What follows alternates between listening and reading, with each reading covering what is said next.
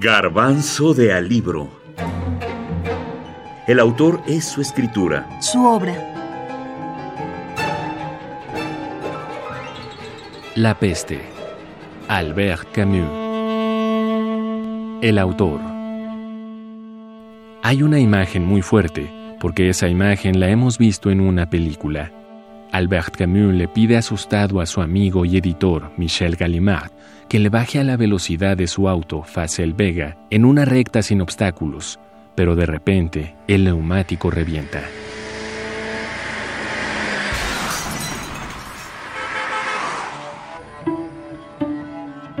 El famoso escritor iba a la derecha del conductor. El encontronazo con un árbol fue tan violento que el vehículo se partió en tres pedazos. Camus fue a parar a los asientos posteriores. Su muerte fue instantánea. Contaba el corresponsal de ABC en París, Federico García Requena, en una crónica titulada La muerte, imprevista y absurda, de Albert Camus. Un día antes de su muerte, Camus había declarado, No conozco nada más idiota que morir en un accidente de auto.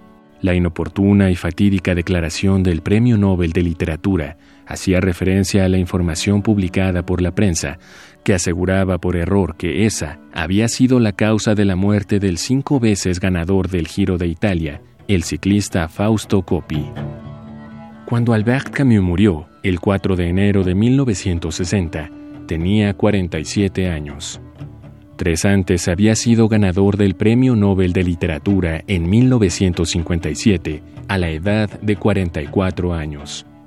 A esa edad ya había publicado El extranjero, la caída y la peste, sus principales obras. En un discurso de aceptación del Premio Nobel de Literatura en 1957, Camus organizó su obra en tres temas, los del absurdo, la revuelta y el amor. La peste se consideraría un trabajo intermedio entre el absurdo y la revuelta. Porque la peste, decía Camus, puede servir para cualquier resistencia frente a la tiranía. En ese mismo discurso, nuestro autor homenajeado señaló que era el honor y la carga del escritor hacer mucho más que escribir.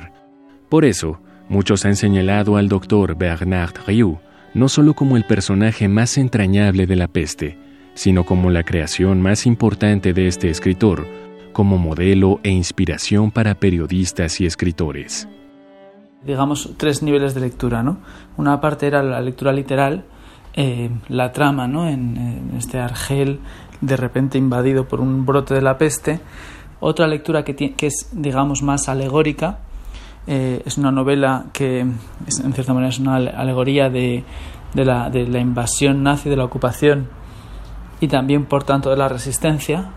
Y finalmente hay un tercer nivel eh, que sería un nivel filosófico, ¿no? un nivel que estaría vinculado con la la parte más de pensador eh, de Camus con, sus, con, libros como El mito de Sísifo, como El hombre rebelde, que sería un poco la, digamos, la, idea del absurdo y que también yo creo que nos plantean cuestiones que son eh, universales, ¿no? que van más allá de lo, de lo literario y de lo alegórico, sobre bueno, pues la, digamos, la esperanza. Daniel Gascón, editor de Letras Libres en España y escritor. Había que atenerse a lo que se sabía, el entorpecimiento, el decaimiento, los ojos enrojecidos, la boca sucia, los dolores de cabeza, los abscesos, la sed terrible, el delirio, las manchas en el cuerpo, el desgarramiento interior, y al final de todo eso, al final de todo eso, una frase le vino a la cabeza una frase con la que terminaba en su manual la enumeración de los síntomas. El pulso se hace filiforme y la muerte ocurre por cualquier movimiento insignificante.